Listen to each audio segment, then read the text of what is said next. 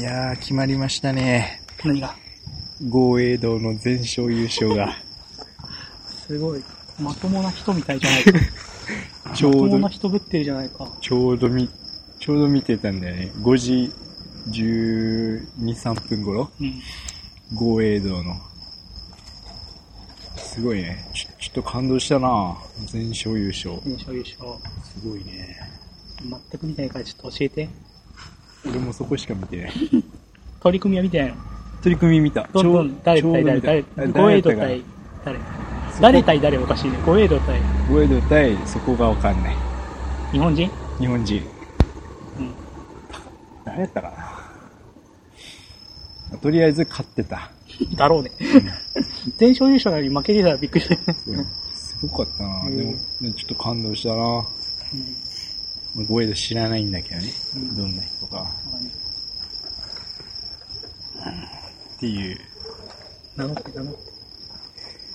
まあそんな、相撲所な。2個間違ってる。2個間違ってる。え、何？正しいツッコミすると2個間違ってる。え、何？一つは？一つはうん、相撲好きじゃない。ああ、確かに。もう一つはわかんない。もう一つはね、性別。あ、そういうことだ。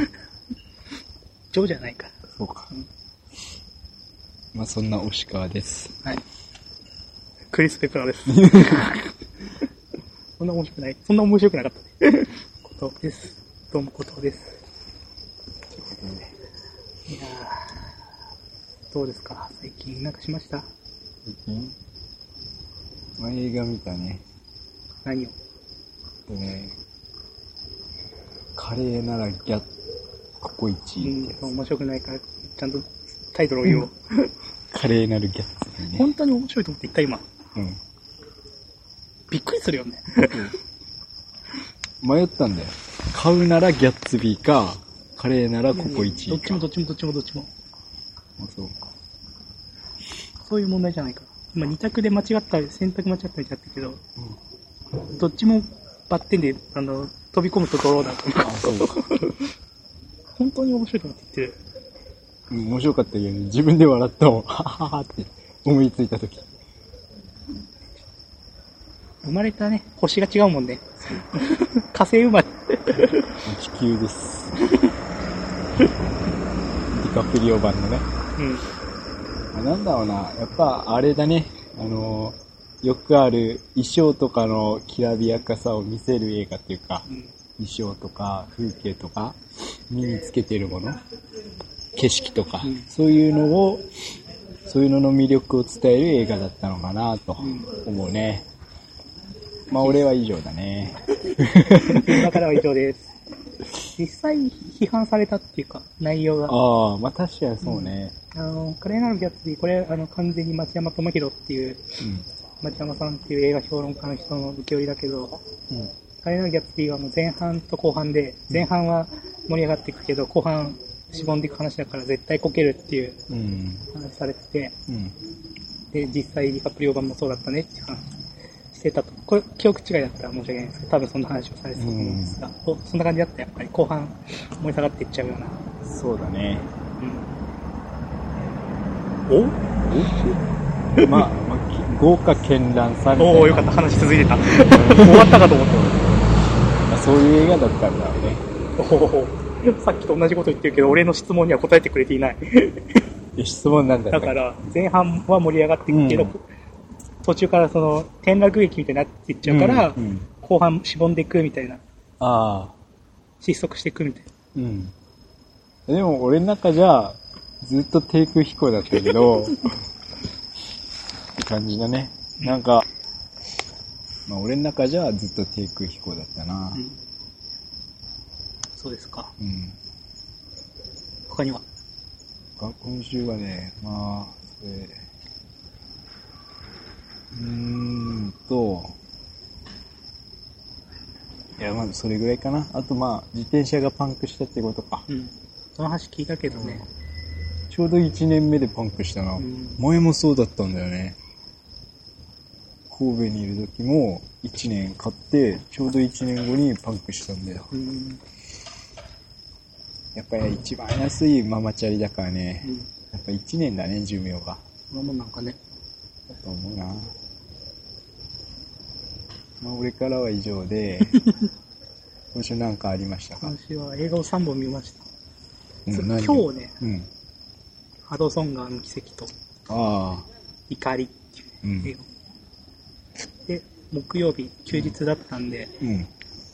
わざわざ初めて昭島ってとこまで行ってね、久米川から昭島ってどうやって行くんだっていうのがまず俺もわかんなくて。うん。で行ってみたらすごく子供多かったなそう。うん。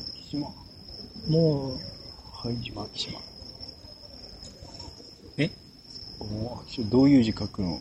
明るいに島。じゃあ、あの、火に刀みたいな、あーあれの、あうん照明の章みたいなやつ。ああ、照明の章じゃない照明の章かすみたすごい、編集やってんのかっていうぐらいの知識しかないけど、日本語に対して。照明の章じゃない。あなるほどさ、秋。明るいみたいな、そういう字やな。島うーん。できて、うん子供多かったなで、あの、声の形です。ちゃん。と覚えてください。ローの形でしょ？ではないです。声の形です。朝一で言ってたけどな、確かローの形って。声の形。ちゃんと、ちょっと、そこは、あの、公式サイトでもちゃんと声ってなってるし、そもそも本が出た時もちゃんと声っていう風になってますから、朝一で言ってたような気するんだけどなうん。豊悦が出てた回。まあ、俺の聞き間違いか。ほんとさ、うん。良くないよね。なんで？で、どんな映画だったの？じゃん、ああ、なんでそうならないかなあ、で、どんな映画だったら遅いよ どれが聞きたいですか？そうね、まずまあ、怒りか。そ怒りれから聞きましょ光は、公式サイトとか見てもらってください。あらすじは。う。うん。でね、もう本題っていうか、まあ、ネタバレではないんだけど、うん。その、一番問題だなと思ったのは、怒りっていうタイトルじゃん。うん。で、その怒りってな、何なのっていうのが、多分、うん。あの、物語の一つの軸だと思う。あの、うん。公式サイトとか見てもらえばわかるんだけど、うん。まあ三つの、えそれぞれの事情のある人たちがいて、うん。で、なんかさ、あの、殺人事件の犯人がどれかにいるっていう、ほうほう。そういう物語なんだけど、で、どれかわかんないで、うん。その、信じるのか、それを疑うのかっていう話なんだけど、結局犯人のさ、うん。その怒りっていう文字を残して、うん。その殺人現場に血文字で怒りっていうのを残して、それが事件の始まりなんだけど、うん。その怒りの根拠っていうか、が、え？っていう、え、そんなこと？みたいな。あーっていうか、一番くだらねえの。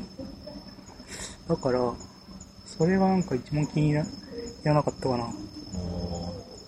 怒りっつってんだったらさ、なんかそこが、あのーフックになっててほしいわけ。うん。それを見て、あ、そういう理由で怒ってたんだが欲しいんだけど、あくだらなかったなって。またそれがいいんでしょうね。くだらない怒りが。え、そんなことでっていうことの方が、なんつうの。そんなのばっかじゃん。うん。実際に起きてるやつもさ。うんまあ、きっかけがそれであって、うんトリガーが。まあ本当はまあいろいろ溜まっての、まあそれをトリガーにしたかったみたいなことなのかな。まあ見てないんでね。そう、そういうことしか言えないけども。それが怒りか。うん。でも、うん。えーっと、それぞれ、ある種の終焉。終焉っていうのは周りっていう意味の終焉。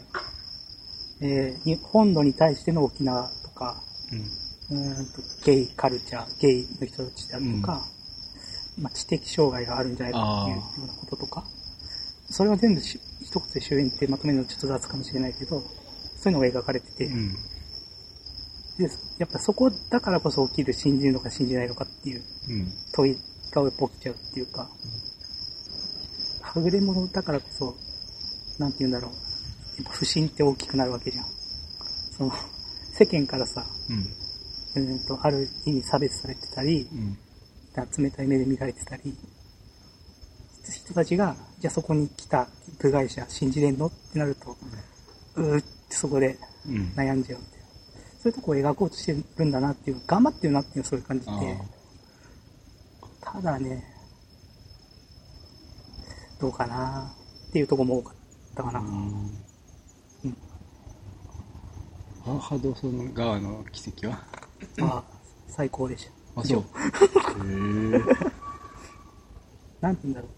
キャプテンフィリップスみたいなイメージやな。まあ見たことないんだけど。キャプテンフィリップス。どういう意味でそれは？なんか船の上での話みたいな。まず、飛行機の話です。あ、そうなんだ。はい。知らなかった。まあ、不時着したって川に。ああ。あで、えっと、導入は、その、不時着した飛行機が本当に川に不時着するしかなかったんですかっていうのを。調査する人たちがあいて、で、その世間ではヒーロー言われてんだけど、データ見ると、あれ？これ空港に戻れたんじゃないですか？とか、他の空港着陸できたんじゃないですか？っていうこと。を、データとか、なんかシミュレーションとかで。で、その本人もうん。自分の決断は本当に正しかったのか。もし、でその、ニューヨークのね、冬はすごい寒い。みたいで、だその川に着不時着するからさ、着水するから、すごいうん。あの、年、お年寄りの方とかがね、うん。危険さられるわけで、もし、本当に他の選択肢があったんだったら、人の命をね、奪う可能性があったわけだから、うん。本当に正しかったのかっていうのを自問自答していってしまう。自分としては、勘、40年やってきた勘で、間違いなくあそこはもう不時着するしかなかったし信じてたんだけど、うん。データを見せられたりすることによって、ちょっとずつ疑念が湧いていくんだけど、まあ、最終的には、はい最高でした。うん。はい。あの、うん。テクニカルに上手すぎた。あ、そう。うん。多分なんて言うんだろう、退屈しないし。ああ。だって、事故が起きてから不時着するまで208秒ですよ。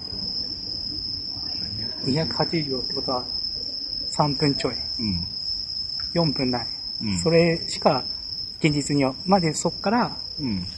あの、着陸して助かるまでっていう時間もあるんだけど、うんでも一応、それでも30分ぐらいのうん。事件を2時間の映画で、ああ、そうかう。んで、わず全部描くわけじゃないからね、その、うん救助されてるシーンいちいち描いたところで、そこ何もないから、そこでカットしていくわけじゃん。うん。だから、事件で起きた時間っていうのは本当に15分とか描く時間っていうのは、でも、繰り返し描くことで、なんて言うんだろうな、その、なんて言うんだろう、機長の臨場感を伝えるシーンがあれば、本当はどうだったんだろうってこっちが、うんえっと検証する目で見るシーンもになってたりとか、同じ飛行機の墜落シーンよ、が、その、あの、これが初めて見るから、これ本当に助かるのか、みたいな。ああまあ助かる知ってんだけど、本当に助かるのか、これ、みたいな。あそういうシーンもあればっていう。でも最初にね、その事故が始まって、始まんないあ。の。あそこがおしゃれ。中盤で初めて事故のシーンが。最初、でも最初の時点で、もう事故が起きた後から始まってんのよ。事故が起きて、あの、その、対応正しかったんですかっていうところを問われるとこから始まるから話。事故後の世界から始めあ。て、うん。で、途中事故が挟まってっていう構成。あすごい。その時系列の組み方とかもすごい。こう、イーストと違いますねっていう。もう何か、こちらが言うのも何か言うのもここがましい。あ。あ、プリントイーストウッドか。はいはいはい大名称、名称ですね。すごいね、あの人。うん。あれでしょ？ウエス、ウエスタン映画なのに、イーストウッウッドだよね。そうだねって。いう。映画三昧やな。クリント・イーストウッドな。でも70、80かな。声の形の話していい？うん。で、これがね、今、議論巻き起こしてんだよ。何が？あのね、声の形ってどんな話かっていうと、うん。小学校にある女の子が転校してきました。そうそうそう。うんで、その子が耳が聞こえません。そうそうそうで、それで、えっと、武将の席にいた翔也君、少年は、そう。うん。その女の子をいじめてそうそうそう。しまいます。そう。うん。それで、うん。その子が転校して、うん、そうそうそう。今度は、その、いじめてた少年が、うん。えっと、いじめの被害者に移って。しまいます。うん。で、うん。その、その少年をね、うん。高校生になって、うん。で、し死のうかな、うん。死のうかなと思ったんだけど、やめて、うん。その、もう一回、うん。じゃあもう一回、その、いじめてた女の子に会って、うん。で、それから死のうと思って、でもやめ、やっぱやめて、うん。それで、今度はその、いじめてた女の子とうん。友達になるっていうか、そうそうそう。で、さてどうなるかそうそうそうっていう話でしたそう。ね。うん。これが、その、うん。いじめ加害者に、ちょっと、なんて言うんだろう。あの、都合のいいうん。うん。ファンタジーなんじゃないかっていうことで、あ批判、今、批判が一部起きてるあ。ああ。んですね。そうなんだ。個人的な感想をうん。言うと、うん。えっとね、確かに問題のある作品だと思った。うん。なぜなら、うん。えっと、単純に加害者が被害者と仲良くなるからダメだと言ってるのではなくて、うん。えっと、加害者には加害者の論理があるわけよ。うん。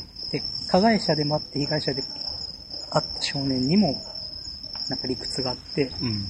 被害者の女の子にもうん。理屈があるわけ。うん。でもその理屈が全部、やっぱ一つの考え方でしかないわけ。それはまあ、例えば、いじめはいけないから、うん。一生食材しなきゃいけないんだって考えがあるとするじゃん。うん。それってでも間違ってるでしょ。うん。例えば、えーどんだけいじめられても、えーそういう許す心をも持ち続けなければいけないんだっていうのも、一部正しくて一部間違ってるじゃん。うん。例えばでもい、いじめられたから、えー自殺しようも間違ってる。間違ってるっていうかまあ一部は誤りがあるし、えーそいつをいじめてるやつを殺してしまおうも、間違ってるっちゃ間違ってるよね。で、それは、えっ、と、ある面で、で自殺は肯定するわけじゃない、もちろん。うん。ある面で正解っていうかに逃げ出すとか、うん。えっと、食材するとかっていうのは、えーある意味、食材正しいけれども、まあそれを、なんだろう、そのし思考がすべて、世界のすべてってわけじゃないじゃん。うん。そう。例えばほら、いじめられてる被害者にも悪いところがあるんだって考え方もあるよね。うん。いじめられるようなことをしてたからいじめられてたんだ。それも、でも間違いではある。一部。一部正しいのかもしれないけど、確実に間違いを含んでるよね。うん。で、出てくるキャラクターがそれぞれそういういろいろんな価値観を持ってうん。再会するんだけど、いじめっ子といじめられっ子が。うん。でも、結局考え方変わんないの。その人たち。うん。で、あの、それがさ、何か出来事があって、うん。みんなそれぞれ違った、あ、出来事あるんだけどね。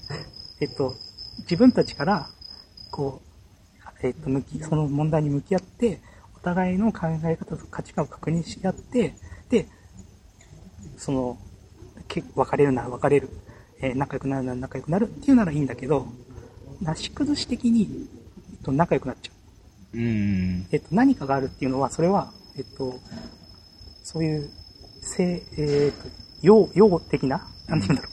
陽的っていうのは明るいとういう、ん。的なことじゃなくて、ある負の出来事が起きて、彼らは、えっと、結果的に、うんえ最後集まって仲良くなったんだけど、うん。それって、それこそ地獄の始まりって、これ、藤田直也さんっていうツイッターでね、発言され、あの、批評家の方が、あの、言ってて、それ地獄の始まりでもあるじゃん。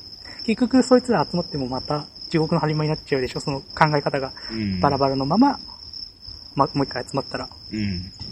で、そういう問題が全然解決されてないのに仲良くなってしまうのがすごく問題だと思った。うん。で、これなんでこれ、そうなるかっていうのが面白くて、うん。これ、さっきもちょっと、あの、事前打ち合わせで話してる時に話したんだけど、うん。軽音の監督うん。なんだよね。で、最後の、うん。仲良くなるシーンって、うん。軽音的価値観と言えると思うんだよね。うん。軽音的価値観って俺の中ではだけど、うん。えっと、なんか、根拠っていうか、えっと、根拠っていうか、なんて言うんだろうな。まあ、人なんて根拠なく仲良くなるもんだけど、うん。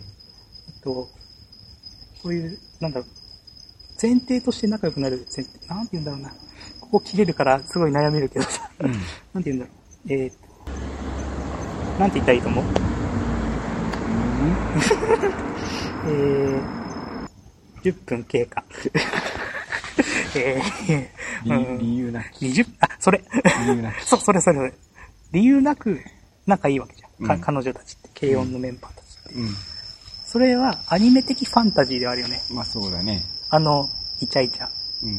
あれはアニメだから許されることだよね。うんで、俺の目から見るとうん、声の形の最後に、例えば、加害者で一番悪意を持って、えー被害者であった女の子に対して接する女の子がいるんだけど、うん。うん。その加害者だった女の子が最終的にはツンデレみたいなキャラにうん。描かれるの。うん。その、ずっとその女の子に、被害者の女の子にひどいこと言ってた加害者の女の子あが、最終的にはツンデレみたいなキャラになったり、うん。その、えっと、その、いじめの現場を見てたのに、えっと、自分からそれを正そうとしないで、うん。えっと、笑って見ていたような、えっと、結果的に加害者であったような女の子は、ちょっと何も言え、そういう時に何も言えない、おしとやかなキャラになったり、うん。っていう風になっていくわけ。うん。それは、俺はアニメ的平行移動だと思うんだけど。声の形は多分、リアル、リアリティのある設定っていうか、人をいじめたり、加害者になったり、被害者になったりっていう、現実でもあるような、えっと、感触から、アニメ的、えっと、ファンタジーの世界に移行してるのね。うん。だから最終的にみんな仲良くなれるし、あ何も、なんて言うんだろう、その、ぶつかり合いがなくて。ぶつかり合いあるんだけど、それはこっちとして、俺としてはま納得できない、おあの、変わり方だったから、自分の考えが変わって、あれしたわけじゃないから、でそういうね、アニメ的、けだからその、リアリティの世界から、軽音的世界への移行が途中で起こってて、それで解決してるように俺には見えたあ。の。ああ、なるほどね。だから俺はすごく、もやもやした。うん。だって最初から、えっと、アニメ的世界だったら、うん。いじめ起きないんだよね。うん。で、最後まで、あの、その、まあ。現実的世界だったら、うん。解決しないはずなんだよね。うん。でそこをうまくファンタジーでぐガラって。途中で寸断して、うん。移行してるから。途中で寸断してって言ってるけど、うん。じわーっとじわーっと移行してるから、うん。それ、それで解決してしまうっていう。これは非常に面白いですね。ありがたい。俺これずっと考えてて、これは面白いですね。褒める人もいるわけ。で感動する人もいるわけ。うん。それは、俺もわかる。それものすごくエモーショナルだし、でも、現実だと考えたら絶対ありえないんだよな。うんそれはなんでかな。これアニメだからだな。いうん。や、アニメだからこそ成し得た表現とも言えるんだよね。うん。現実だったらリアリティがないで終わるところを、うんそうみんなに軽音の下地であったり、うん。日常系アニメの下地があるからこそ、その移行っていうのが不自然に、特にアニメ好きな人には不自然に見えないんだと思うんだけど、うんやっぱ俺、やっぱ実写とかの方が基本的には好きなんで、そね。そこの違和感ってすごい大きい見えたなっていうのがありましこれは非常に面白いですね。た。立場どこなんだよ。なるほど。うん。もちろん原作未読なんで、うん。その、最終的な、なんだろう、結末も原作にあったじゃないかって言われると、うん。あの、あ、わかんないわかんない。原作読んでないから。うん。言われちゃったら、俺の見立ては外れちゃうんだけど、うん。俺の感想としてはそんな感じかなって思っこれ非常に面白いですね。た。ごめんね。あの、知性担当なんでこういうことを考えて。その、そのための最初からアニメだったのかもしれない。そうね。っていうか、個人的な感想よ。うんは、あの、あの監督やスタッフさんたちにとって、うん。いじめ問題描くのって、うん。目的じゃなかったんだろうなって思ったわけ。うん目的は多分、最後の結末、幸せなみんなを描きたくて、うんその前に、えっと、いじめっていうのが。まあ、ストーリー的にあるわけで、それを解決させる、解決の手口がう、ん。やっぱそのアニメ的ファンタジーに頼らざるを得なかったのかなっていう気はしたね。そこは徹底的に考えてないでしょって俺は思っちゃうわけよ。その、人と人とがいじめ、俺もいじめられてた経験あるしう、ん。なんだろう、いじめてたであろう、自分でいじめてましたっていう人間はほとんどいないと思うんだけど、ん なんかいじめ、結果的にいじめに加担してた部分って絶対あったはずだから、うんそれの経験そっから考えて、まあ中学行ってないんですけどね、高校時代はみんな仲良かったけどね、高校時代でもいじめあったよね。あ、そう？ん。こういういじめられてんな、マジくだんねえなと思って。だけど、助けることができなかった。あ。うん。でそういうのって、被害者と加害者って、うん。絶対、なんだろう、そんな風には仲良くなれないじゃんっていうのがあって。だから、うん。でもそこ深刻に考えて、突き詰めていったら、もっとすごい映画になってたと個人的には思う。うん。けれども、でも描きたいのそこじゃないんだよなっていう。描きたいのはやっぱ幸せなみんなだから、そう、それでね、一回ウィキペディア読んだの。うんしたら監督のウィキペディアに、うん。なんだろう、肯定したいみたいな。青春を肯定したいんだみたいなうん。ことを、が発言があった。これでもウィキ情報なんで間違ってるかもしれないけど、ウィキペディア情報なんで。でもそういうことが書いてあって、我が言えたりっていうか、あ、やっぱりそうなんだっていうのは思ったね。はい。負、負の共有で仲良くなるっていうね。負の共有っていうかね、とある出来事が起きて、結果的に、なんて言うんだろう。えー、向き合わざるを得なくなるね。ん。話さざるを得なくなって、うん。で、しでもそこは結構パッパッと飛ばしちゃうんだけど、うん。なんか結果的に粘、粘りがちみたいな。粘ってたら仲良かったみたいな。うん。そこのシーンカットされてるんだ、みたいな感じだったなうん。うん。非常に面白いですね。ありがとう。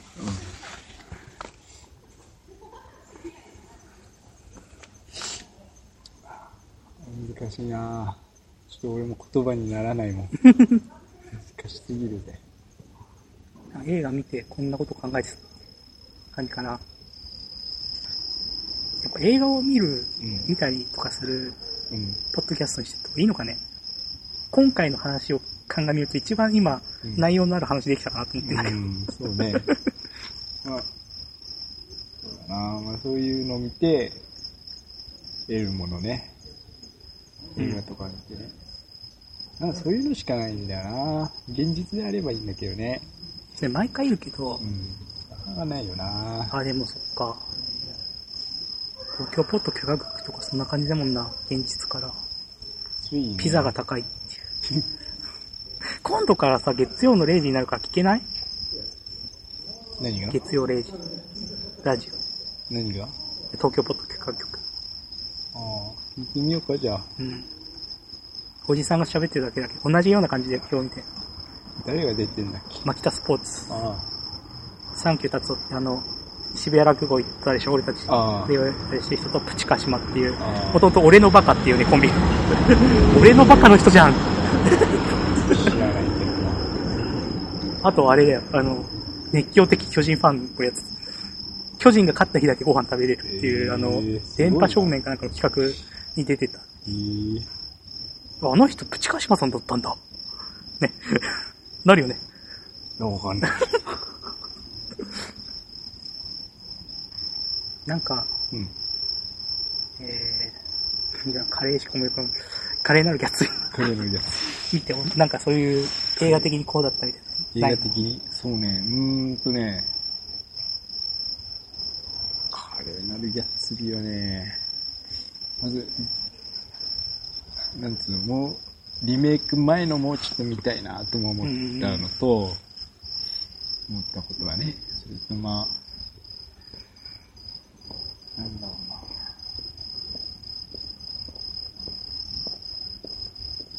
まあでも、面白かったのは、う嘘つきほど雄弁に喋るみたいなことなのかっていうところ。うん。うん。めっちゃベラベラ喋るっていう。ホラ吹き。ほら、ディカプリオ。うん。うのと、あとそうだな。俺がさ、怒りに対して怒った理由がさ、うんもうちょっとごめん、喋らして。うん いいんだよ、言葉って。いいんだけどいいよ、あの、その、結局、その、え犯人は山上ってことなんだ大丈夫、これは聞いても大丈夫なのは、うん。あの、偽名を使って生活してるから。あー三三組とも偽名を使って生活してるんで。山上って男なんだけど、そいつ結局最終的に、えー、サイコパス的な、うん。えっと、要するに、えー、なんだろう、堂々と嘘つける人で描かれちゃうの。うん。で、人を見下して暮らしてる男。うん。でも、なんかそれ流行りだよねって思っちゃったんだよね。ありきたりな犯人像と思っちゃっそうだね。て。で、その男がなんで怒りって書いてるのかわかんなくない？って俺思っちゃったんだよね。怒りって書くんだったらもっとさ、信、なんだ、信念がある人が怒るうん。気がするんだけど。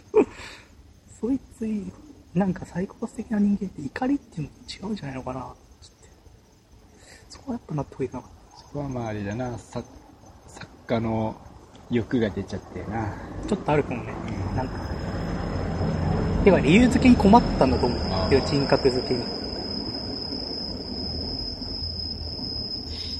そうなんだよ。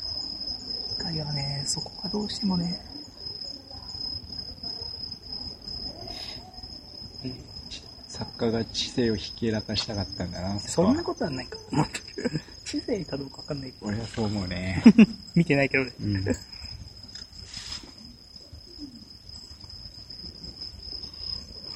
れはそう思うな。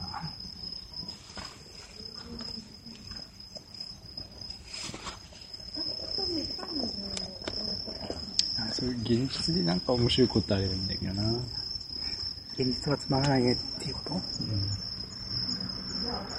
今のところね。まあでも、仕事行って家帰っての一日だからね、まあ、衝動起きないよね、それ。そうだよね。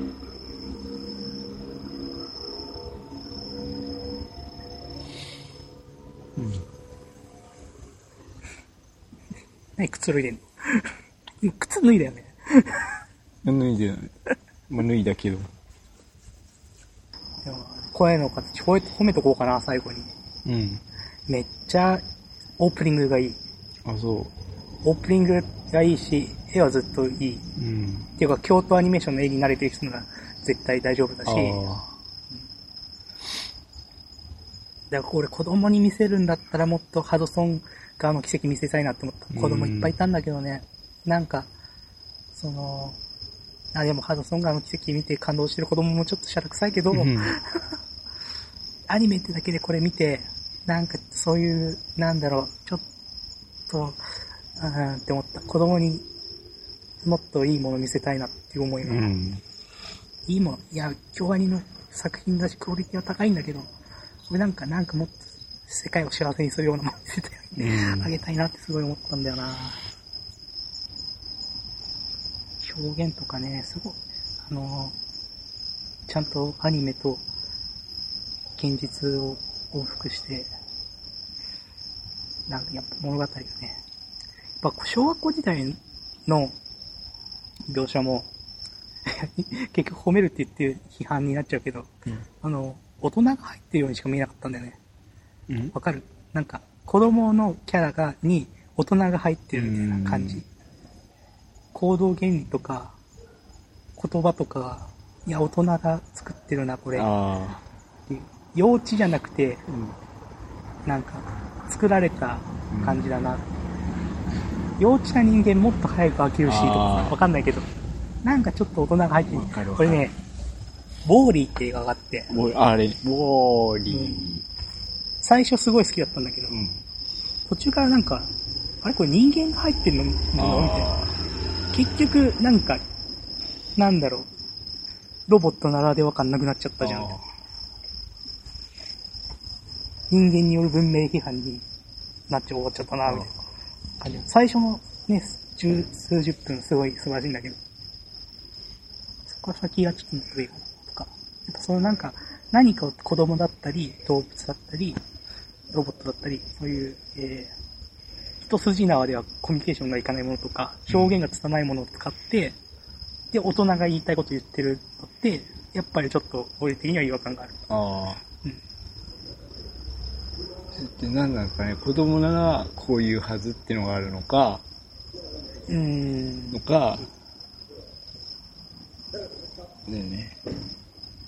俺、俺さ、あの、神戸で地方裁判所行ってた時に、ちょっと、グッと来ちゃった時があってさ、こう、傍聴席座って、で、後ろの扉から、こう、家族連れが入ってきたのね。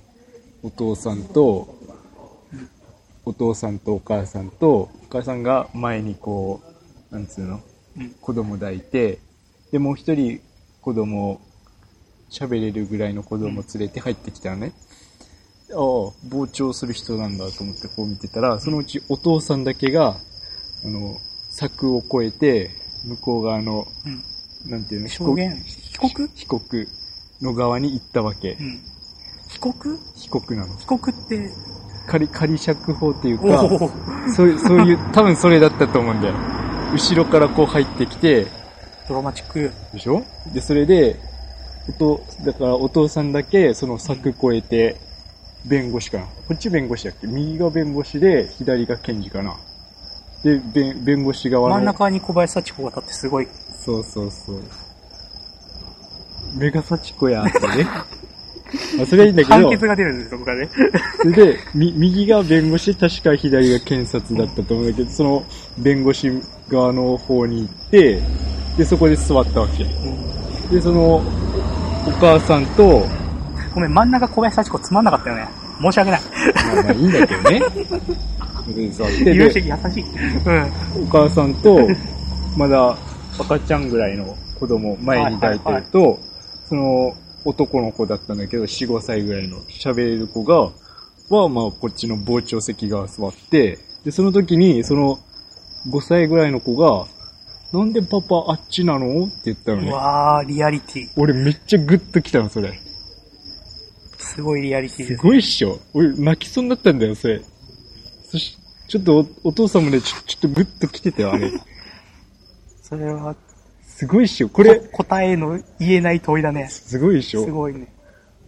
いいもん見れたと思ったね、でも。一生の宝だ、それは。あれはすごかったよ。なんでパパあっちなのか。うん。すごいっしょ。なんも言えないよね。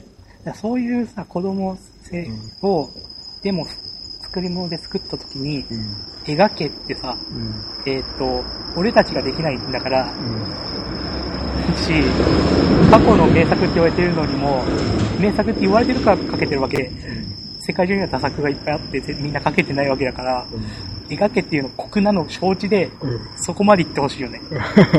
なんだろう、そのセリフ、その、パパなんであっちなのが、がグッとくる、そのシチュエーションとセリフ、その、パンチラインだよね。を、映画見るならそういうの見たいよね。うん、みたい。そこまで言ってる映画って本当に。なかなかないような。んそこ、すごいよな。まあ、映画を超えた現実の瞬間っすよ。現実が映画を超えた瞬間ね。なんつって。っていうのを思い出したな。